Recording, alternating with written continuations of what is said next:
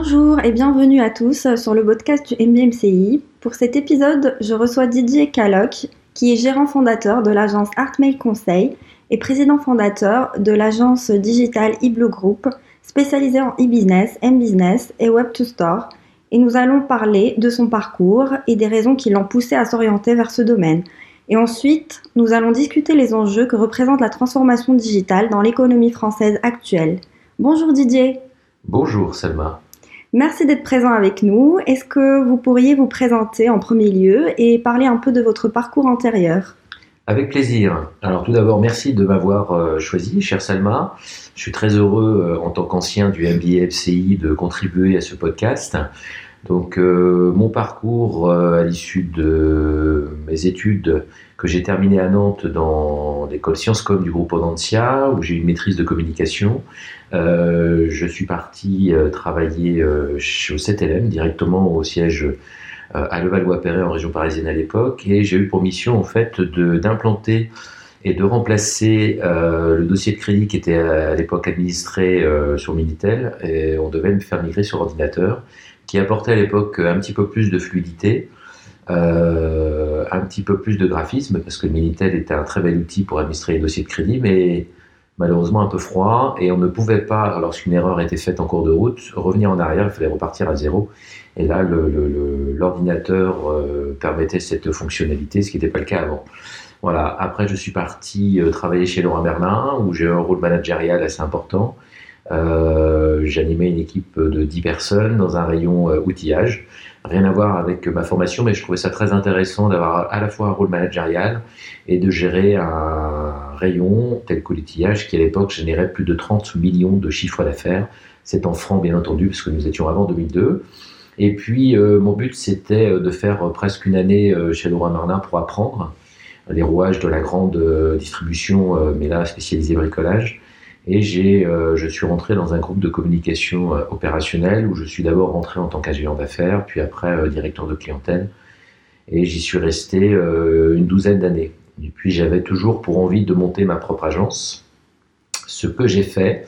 Mais il est vrai que je me sentais un petit peu euh, juste quant euh, aux arguments et, et euh, au discours à tenir dans le domaine de la communication digitale. Donc j'ai décidé de reprendre le chemin de l'école. Et j'ai justement, parmi toutes les écoles à l'époque qui proposaient une formation, bah, trouvé l'Institut Léonard de Vinci avec le MBA Marketing et Commerce sur Internet qui m'a plu. J'ai passé les différents entretiens et tests et je suis rentré dans la première promotion part-time en 2008 et j'ai été diplômé en 2010. Voilà, donc depuis, euh, j'ai créé une seconde agence avec euh, l'une des personnes que j'ai rencontrées d'ailleurs lors du MBMCI, qui s'appelle Patrick Boutevin, qui est mon aîné de plusieurs années, un petit peu plus de 10 ans très concrètement. Et nous avons créé une agence qui s'appelle l'Iblue Group. Au départ, cette agence avait l'acronyme qui était assez incompréhensible, s'appelle euh, e-Business Leading Online Optimization, qui est ni plus ni moins que l'explication de l'acronyme eBlue. Et euh, nous étions trois associés et nous commencions euh, à nous positionner sur le e-business, n-business et web to store, comme l'a très bien présenté tout à l'heure Salma. Voilà, donc depuis, euh, bah, écoutez, on a fait grossir l'agence, on a quelques collaborateurs. pour ma part, je donne des cours dans deux groupes de business school, donc le groupe Planeta dans lequel vous avez les EDC, euh, e Sport Management School et Subdelux, et le groupe ESSEC dans lequel j'interviens, aussi bien à Sergi, auprès des masters spécialisés qui sont en marketing, management et digital, qu'auprès d'adultes euh, au CNIT. Et là, j'interviens sur un module de six jours. Euh, et dans ces six jours, j'en anime cinq. Donc ça va de la stratégie digitale au e-commerce et on termine par les nouveaux business models. Voilà.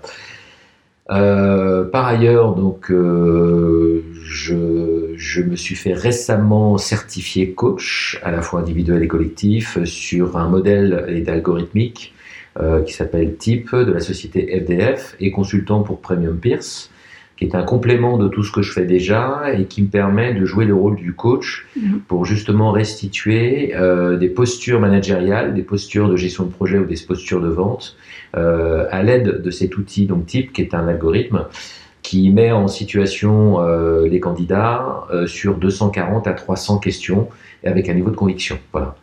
Donc je suis aujourd'hui certifié et ambassadeur TIPS depuis euh, tout début février. Voilà, j'espère ne pas été trop long, Salma. Non, non, pas du tout.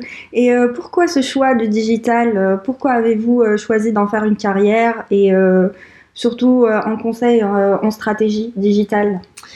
Alors, comme je l'ai dit tout à l'heure, j'ai commencé moi ma carrière au CTLM où ma première expérience a été justement de migrer donc une solution, j'ai envie de dire, de télématique Minitel vers l'ordinateur. J'étais dans l'une des premiers, un, des premiers départements digital du CTLM. Et donc, euh, cette expérience a été riche et m'a donné envie justement de poursuivre. Et on était à l'époque avant 2000, donc c'était déjà avant la bulle Internet, mais il y avait déjà quelques sociétés qui se positionnaient. Et ça m'a plu, euh, mais pour autant, je ne voulais pas rester au CTLM parce que pour pouvoir rester dans ce département, il me proposait d'aller sur le terrain ou alors de faire du recouvrement, ce qui n'était pas du tout euh, ce que je voulais faire. Par conséquent, j'ai eu une opportunité, comme j'ai dit tout à l'heure, d'aller chez Leroy Merlin, où j'ai pu apprendre un certain nombre de choses, avant de revenir dans le monde de l'agence et de la communication euh, visuelle, opérationnelle et digitale. D'accord. Et euh, comment pouvez-vous nous définir la stratégie digitale? Alors, la stratégie digitale, pour ma part, euh, avant déjà d'en définir une, il est important de faire une analyse et un diagnostic de l'existant. C'est-à-dire qu'il est important de faire un, audit ou une analyse de l'entreprise là où elle se situe à un instant T avant de définir une stratégie. D'ailleurs, la stratégie, pour ma part, euh, il est nécessaire de définir les cibles mmh. et les objectifs par cible avant de formaliser la stratégie. Il est donc important de définir des objectifs, qu'ils soient de communication digitale ou marketing. Donc, euh, je donne trois exemples dans la communication. Ça peut être euh, augmenter la notoriété de l'entreprise, ses produits ou ses services, euh, valoriser l'image de marque, ou alors de faire que les consommateurs aient une préférence de marque liée à ses produits et services. Euh, par ailleurs, sur un plan marketing, bah, ça va être soit de générer des leads qualifiés mhm. pour les transformer en clients, donc c'est de vendre, et puis pour finir, une fois qu'on les a acquis comme clients, bah, il faut faire générer du réachat, et là on est plutôt dans des objectifs généraux de type marketing. Donc pour répondre à la question, une stratégie digitale, encore une fois, on ne peut pas comme ça la sortir euh, aussi distinctement et aussi facilement que ça. Il y a une analyse, j'ai envie de dire, de l'existant, mhm. avec euh, un benchmark digital et un benchmark de marché il faut redéfinir euh, les objectifs, toujours en fonction des cibles à viser. Euh, et si ces cibles euh, n'existent pas, c'est là qu'il est important de définir des personas. Et une fois qu'on a fait ce travail, on va pouvoir mettre en place et formaliser une stratégie digitale qu'on va mettre en place. Et je m'appuie là cette fois-ci sur quelques cours que je donne à ce sujet. Et en général, je propose de prendre une méthodologie que j'appelle BOSSPAC. Alors, la méthodologie BOSS-PAC, eh ben, comme on peut le voir, dans la partie BOSS, il y a la partie stratégique, hein, et dans la partie PAC, c'est la partie opérationnelle. Alors, dans le BOSS, euh, on va reprendre justement l'analyse de l'existant, et on va définir en fait un but ou les enjeux, c'est le fameux B en question. Le, le O correspond aux objectifs, mais par cible, et c'est là qu'il faut bien définir les cibles qu'on souhaite toucher. Et le S, ça va être la stratégie. Une fois qu'on a défini la partie stratégique euh, des éléments, on va pouvoir mettre en place le PAC. Et le PAC, ça va être le plan dans lequel on va définir le budget, le planning qui va nous aider à construire la roadmap, et bien entendu derrière les axes principaux qu'on va retenir. Le A de PAC correspond aux actions qu'on va mettre en place, dans des actions e-marketing ou les leviers euh, web marketing, peu importe, qui correspondent à la stratégie. Et pour finir, le C correspond au contrôle. Et qu'est-ce que le contrôle? Bah, C'est la définition des indicateurs de performance mhm.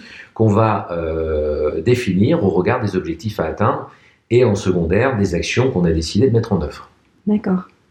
Et euh, qu'est-ce que vous pensez en fait euh, Pour vous, quelle est la place ou le positionnement de la France dans le monde du digital par rapport aux autres pays européens selon vous? Alors, euh, la France, sur un plan euh, digital, euh, continue à progresser. Maintenant, il est vrai que l'Europe, si je veux d'abord resituer la France dans l'Europe et après l'Europe par rapport au monde, on a quand même beaucoup de retard par rapport aux États-Unis qui ont quand même de gros gros mastodontes qu'on va, que beaucoup de gens connaissent et je pense que les internautes ont déjà entendu parler. On parle des GAFA, mais j'irai même aux GAFAM. Donc, il y a Google, Amazon, Facebook, Apple et Microsoft qui mhm. euh, a récemment effectivement euh, euh, intégré les GAFA tout simplement parce que Microsoft a racheté aussi LinkedIn et donc collecte aujourd'hui des données très intéressantes sur les individus via LinkedIn. de l'autre côté, on parlait de la Chine, on a aussi les Natu. Alors les Natu, donc c'est Netflix, Airbnb, Tesla et Uber, qui sont aussi des acteurs secondaires, mais qui eux aussi, dans leur ADN, ont euh, le digital vraiment d'ancré avec euh, la data euh, qui nourrit leur réflexion, leur stratégie et qui vient d'ailleurs très souvent disrupter le marché. et ils savent se remettre en question très rapidement. L'exemple concret, c'est Uber qui est en train de se repositionner en ce moment et qui justement est capable de se disrupter alors que ça fait très peu de temps que cette société a été créée. Et puis de l'autre côté, on a la Chine qui, avec les BATS, donc les Baidu, euh, les Alibaba, les Tencent, les, les BATS, je rajoutais le H, hein, donc mm. euh, c'est en ce moment en plein dans l'actualité géopolitique qui est la nôtre, y compris en France. Donc c'est Huawei avec la 5G. Et puis il faut Xiaomi qui est un peu le pendant de Apple, mais qui lui va plus loin parce que c'est un équipementier euh, de trottinettes, d'aspirateurs, etc. en tout genre. Bref, euh, de gros acteurs qui sont importants et qui trustent de plus en plus des parts de marché dans le monde. Bref, pour revenir à la France, euh, j'irai deux choses. Donc la France bah, rayonne plus ou moins bien. Si on prend sur un plan e-commerce, on en parlera peut-être un peu plus tard, se défend plutôt moins bien. le premier acteur en Europe de l'e-commerce, c'est l'Angleterre, et loin devant, avec plus de 175 milliards de chiffre d'affaires par an. Euh, en deuxième position, nous avons la France et l'Allemagne qui se situent à plus de 100 milliards, donc euh, ils sont pas très loin, mais ils sont voilà. Donc la France, c'est plutôt dans le trio de tête, ça c'est une bonne chose. Sur un plan euh, digital tout court, bah, euh, depuis l'arrivée du nouveau président, je pense qu'il a essayé de mettre en œuvre justement un certain nombre de politiques œuvrant pour cette, la création de start-up et une certaine dynamique. Donc c'est plutôt bien. Et, et mmh. j'espère qu'on va continuer dans cette voie, mais il est vrai qu'on a quand même du retard par rapport à certains acteurs mondiaux. On s'en sort néanmoins tout à fait bien et je souhaite que nous continuions, euh, euh, nous Français et toutes les sociétés qui vont se créer, euh, à être de plus en plus dynamiques en la matière. Donc, à votre avis, les Français sont sensibles au commerce électronique et sont plus ou moins intéressés à acheter sur Internet alors, comme j'ai dit précédemment, j'ai donné quelques chiffres. Effectivement, la France, en effet, euh, chaque année grandit. Alors il faut savoir qu'avant la France, en première position, il y avait l'Angleterre, après l'Allemagne et après la France. La France grignote des parts de marché et il semble-t-il au dernier chiffre euh, sorti de la FEVAD, donc la FEVAD c'est la Fédération électronique de vente à distance qui chaque année sort en fait tout simplement les chiffres consolidés du e-commerce en France. La France s'en sort plutôt bien en e-commerce. Euh, les consommateurs sont habitués aujourd'hui. Euh, les consommateurs effectivement euh, consomment. On a d'ailleurs, euh, nous, en, en, 2019, passé la barre des fameux 100 milliards avec 103,4 milliards de chiffre d'affaires réalisés. On a un, nombre de transactions qui augmente d'année en année. D'ailleurs, ce chiffre d'affaires, ça fait plus de 10 ans que cette croissance est à deux chiffres. Donc ça veut dire que nous sommes sensibles au e-commerce. Et euh, aujourd'hui, euh, toutes les générations confondues d'ailleurs achètent sur Internet. Euh, la seule chose, c'est qu'on n'achète pas forcément tous les produits sur Internet, mais le premier point de contact, en tout cas, il est digital. Et très souvent, c'est d'abord là que nous allons pour aller nous renseigner, nous informer et être sensibilisés sur les produits, services des marques euh, qui, sont, qui sont présentes aussi sur Internet. D'accord. Et donc, euh, comment ces consommateurs sont-ils réellement influencés? Est-ce que les réseaux sociaux influencent-ils réellement le comportement d'achat des consommateurs français en premier ou euh, qu'est-ce que vous en pensez par rapport à ça? Alors les réseaux sociaux, on en parle et euh, il y a même des ouvrages et des livres qui ont été euh, écrits sur le sujet. les réseaux sociaux sont-ils un danger pour la démocratie, etc. Donc on voit qu'aujourd'hui et surtout pour les jeunes, donc cette jeune génération, on va dire des millennials, c'est la génération Z qui arrive, est présente dans les réseaux sociaux. sauf que les réseaux sociaux en fonction de la tranche d'âge, la consommation et l'usage n'est pas n'est pas ne sont pas les mêmes. Hein, mhm.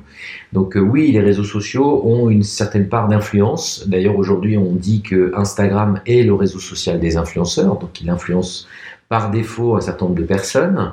C'est pour ça qu'on parle de ROI, mais au lieu de faire un ROI marketing, là, cette fois-ci, c'est un retour sur influence, hein, return of influence. Et Instagram euh, est un, un, des réseaux sociaux qui, qui influence beaucoup les gens.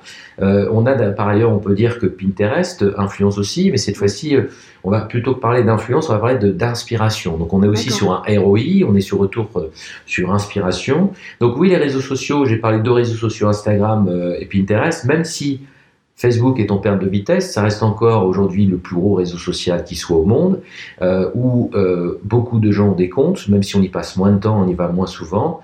On y passe encore un petit peu de temps. Donc, euh, et de toute façon, les algorithmes des réseaux sociaux ont fortement évolué ces derniers temps vers un algorithme basé plutôt sur la publicité, donc sur le, paid. Hein. donc, on est sur euh, euh, ici non plus sur du social media optimization, mais plutôt du social media advertising ou social media marketing, où de plus en plus les marques se positionnent pour essayer de cibler et de toucher leurs leurs clients. A fortiori quand ils sont jeunes. Plus on est jeune, et plus on va sur les réseaux sociaux. Alors les réseaux sociaux, selon la tranche d'âge, par exemple les jeunes, euh, donc la génération Z, euh, il y a TikTok qui fait une grosse entrée euh, sur le sujet, anciennement Musicali, et les Chinois qui ont d'ailleurs développé TikTok, sauf erreur de ma part, a dépassé la barre de, milliards de téléchargements de l'application dans le monde.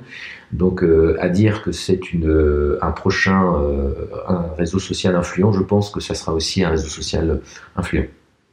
D'accord. Et euh, donc le e-commerce en France, euh, est-ce que vous pensez que le e-commerce en France va-t-il remplacer euh, le commerce de détail alors, j'ai donné quelques chiffres. pourquoi je me permets de donner quelques chiffres? Je donne des cours sur le sujet, donc c'est vrai que c'est un petit peu frais dans, à mon esprit.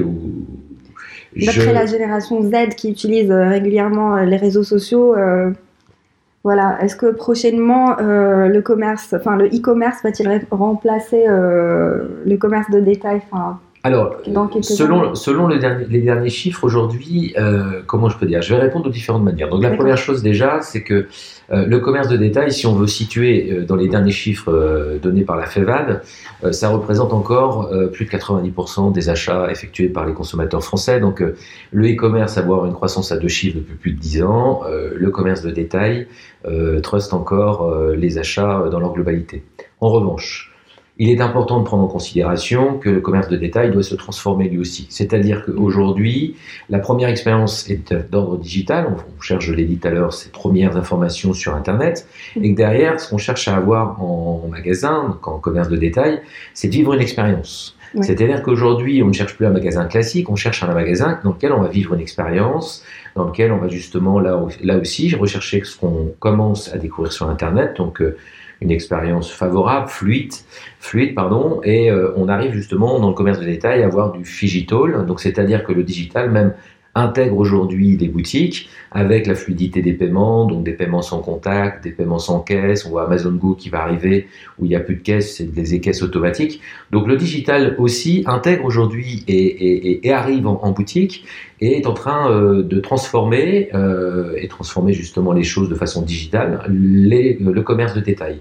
Donc le commerce de détail aura son rôle à jouer et on est d'ailleurs de plus en plus dans, un, dans une vision qu'on appelle en fait omnicanal, c'est-à-dire que nous consommateurs, on cherche à on est on est omnicanal dans notre façon de faire et connecté. Donc en fait, on ne cherche pas seulement en fait un marchand, on cherche tout simplement à avoir euh, euh, une expérience euh, favorable. Et d'ailleurs, on dit souvent, ce qu'on recommande aux marques, c'est qu'elles soient conteuses d'histoires d'achat, afin qu'elles donnent envie de revenir. Et le, le, parcours concernant les consommateurs, quels que soient les supports, les canaux, les terminaux, il faut qu'ils soient le plus pratique et qu'ils soient sur le lieu de consommation et le parcours d'achat des, des, des, internautes ou des, des, consommateurs. Donc il faut avoir une vision omnicanale quand on souhaite s'adresser à un consommateur aujourd'hui. Pourquoi? Parce que ce dernier, il l'est, tout simplement. Donc que ce soit sur euh, ordinateur, que ce soit en magasin, voire même sur mobile, euh, j'ai envie de dire l'ordinateur est souvent euh, celui sur lequel on va chercher les premières informations. Le magasin, c'est là où on va vivre une expérience. Et le mobile, c'est celui qui va nous rapprocher et jouer la proximité des deux. Voilà, donc tout est complémentaire et aujourd'hui, même si le e-commerce progresse, je pense que le commerce de détail a un grand avenir devant lui, à la condition qu'il se réforme et qu'il se transforme pour arriver petit à petit sur du digital. D'accord, donc euh, le commerce de détail, en gros, euh, c'est une complémentarité au e-commerce et euh, ça permet de vivre l'expérience et inciter les, voilà, les visiteurs à, à vivre l'expérience client et acheter davantage. Exactement. D'ailleurs, je, je reprends juste une chose, vous avez peut-être entendu parler, donc je m'adresse aux internautes, mais également aux étudiants de, euh, du MBMCI euh, qui font partie de ma communauté. Vous avez sans doute entendu parler euh, de, du comportement d'achat que nous avons, donc le repos, qui est Research Online Purchase Offline. Donc je recherche sur Internet et je vais acheter en magasin. Mais ça, c'est un des comportements. Il y a aussi le full digital. Donc je commence une recherche sur Internet et je conclue la vente ou là plutôt l'achat sur Internet. Il y a le full store. Donc il y a encore des, des, des produits ou des services qui ne s'achètent qu'en magasin, et j'ai pas forcément vocation à aller voir d'abord sur Internet ce qu'il en est. Très souvent, c'est l'alimentaire, même si le drive aujourd'hui euh, gagne des parts de marché chaque année. Il y a le showrooming, qui est quelque chose euh, assez intéressant. le showrooming, c'est je vais d'abord voir en, magasin, je vais essayer, je vais toucher, je vais me rassurer. Et puis après, j'ai le temps d'aller sur Internet pour acheter quand je veux, où je veux. Et puis pour finir, la contraction du repos et du showrooming, vous avez peut-être entendu parler, c'est le rocopo. Alors le Rocopo, c'est quoi? C'est justement research online. Donc je mhm. recherche d'abord sur Internet. Check offline, donc je vais aller après en magasin ou en point physique pour me rassurer, en essayant, en touchant, en comparant. Et puis pour finir, bah, euh, le Rocopo, le pot qui reste, c'est bah, purchase cette fois-ci online et j'achèterai à un moment donné sur Internet, parce qu'encore une fois, je suis pas je suis pas pressé. Voilà. c'est vrai. C'est vrai que même euh, sur place, on peut vivre l'expérience euh, digitale, euh, même en magasin, avec des intelligences artificielles, enfin, qui permettent de customiser, enfin, ce qu'on veut acheter, par exemple pour le secteur d'habillement, enfin, tout ce qui est magasin d'habillement. Oui. Tout à fait. Partage. Et les Chinois d'ailleurs sont très très avancés sur le sujet. On n'entend pas beaucoup parler d'eux, mais d'un point de vue technologique, je peux vous assurer qu'ils vont très très loin et ils ont un temps d'avance en tout cas, euh, même sur, des, sur, des, sur l'économie américaine.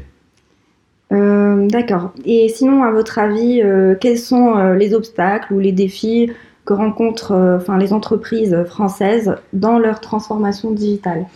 Alors, euh, comme je l'ai un petit peu dit euh, en introduction, la transformation digitale est un gros mot. C'est-à-dire qu'aujourd'hui, on entend ça euh, un peu partout. J'ai eu pour chance d'intervenir dans une société qui s'intitule, s'appelle SQLI, qui est une ancienne SS2I qu'on appelle maintenant une ESN. Alors, une ESN, c'est une entreprise numérique de services. Euh, et j'ai effectué une mission justement de transformation digitale ou d'accélération de transformation digitale à destination de l'équipe commerciale. Mhm.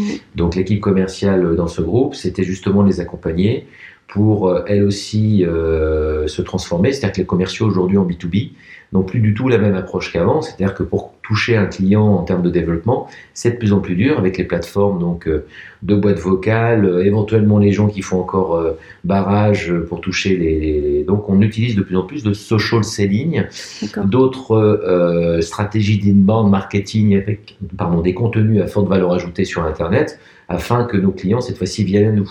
D'ailleurs, dans les statistiques B2B, de plus en plus de clients euh, cherchent leur fournisseur avant même que le fournisseur ait trouvé son client.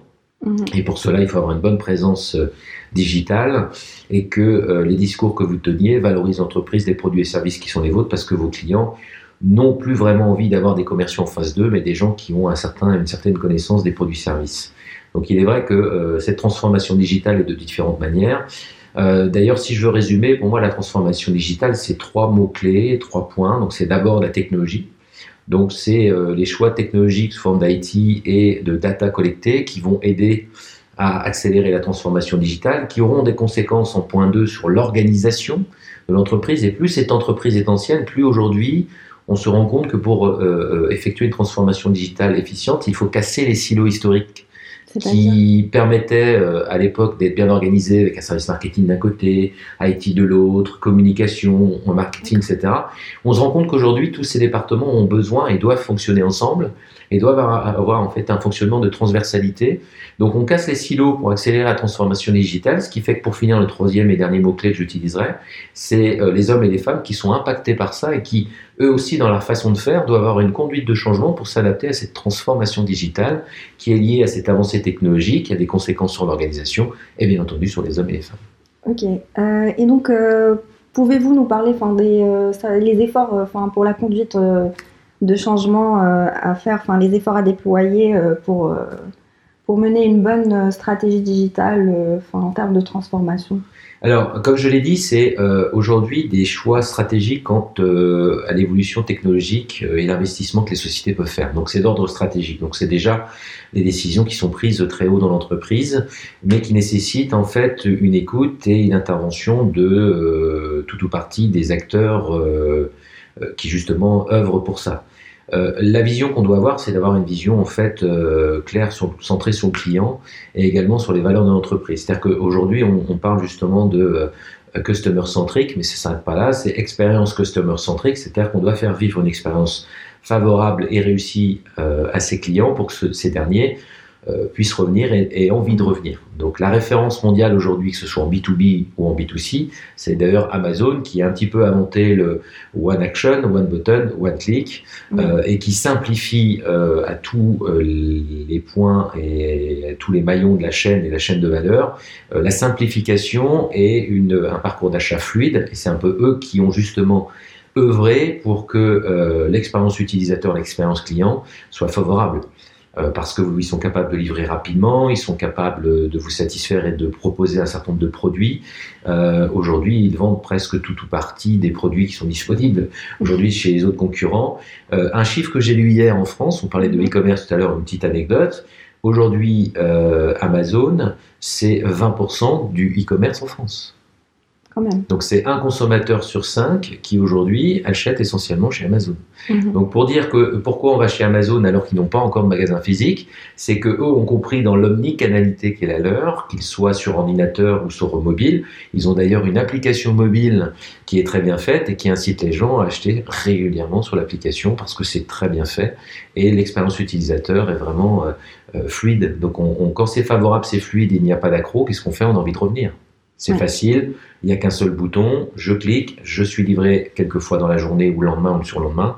Ils ont mis en place effectivement, euh, euh, j'ai envie de dire, une stratégie claire, avec une, dans leur ADN la data qui leur permet de connaître très bien leurs clients et d'être sur leur parcours euh, le plus souvent possible afin d'être ceux qui sont choisis par les consommateurs. D'accord.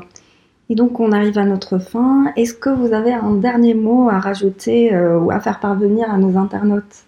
Oui, alors euh, le dernier mot que je, je donnerais, c'est que il y a des gros mots effectivement en ce moment dont on entend parler euh, à la fois dans les entreprises et qu'on euh, utilise. Donc la transformation digitale, on en a entendu parler. Euh, on entend parler très souvent aujourd'hui de e-commerce, mais moi j'ai envie de dire aujourd'hui c'est du unified commerce, donc c'est du commerce unifié connecté.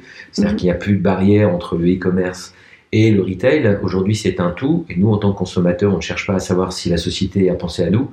On imagine qu'elle l'a fait, on espère. Si c'est pas le cas, on zappera, on ira ailleurs.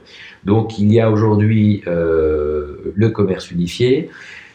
On ne fait plus de sites aujourd'hui, on fait des plateformes d'expérience, justement. D'ailleurs, euh, c'est le mot qu'on donne, c'est DXP, hein, donc ce sont euh, des plateformes d'expérience. Euh, un site aujourd'hui ne répond plus à une fonction, mais à plusieurs, et à plusieurs sites potentiellement, que ce soit en B2B ou en, B2, c J'ai récemment eu l'occasion de répondre à un appel d'offres pour un site, et c'est dans le domaine de l'aéronautique, mais je tairai le nom de ce site, qui avait sept cibles.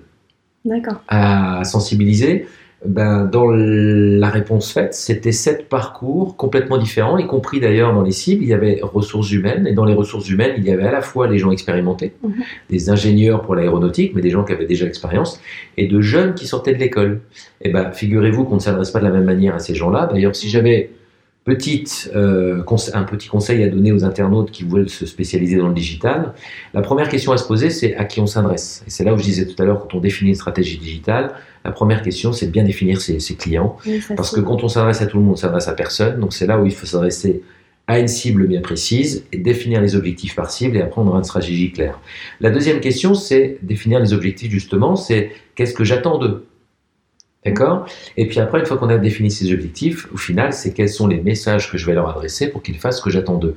Et là, on ne s'adresse pas de la même manière. C'est pour ça que je disais aujourd'hui, on n'est plus sur des sites internet lambda. On est sur des plateformes d'expérience et même des sites qui, qui étaient d'ordre corporate avant, étant donné qu'ils ont plusieurs cibles, actionnaires, fournisseurs, partenaires, clients, mais également ressources humaines pour alimenter les compétences de l'entreprise et les talents de demain. Euh, on, on a un message qui est de plus en plus personnalisé et on fait vivre une expérience qui n'a rien à voir avec un actionnaire qui lui viendrait chercher des informations sur euh, les résultats de l'entreprise ou autre, ou la façon dont on parle des produits ou des services de l'entreprise. Oui. Voilà. Alors merci Didier et euh, merci d'être là et de réaliser avec moi ce podcast pour partager avec nous euh, enfin, votre expérience, les tendances du marché digital ainsi que ses évolutions et euh, merci à tous, à votre écoute, euh, pour votre écoute, et à très bientôt avec d'autres podcasts de MBMCI. Merci Salma, à bientôt, au revoir. À bientôt.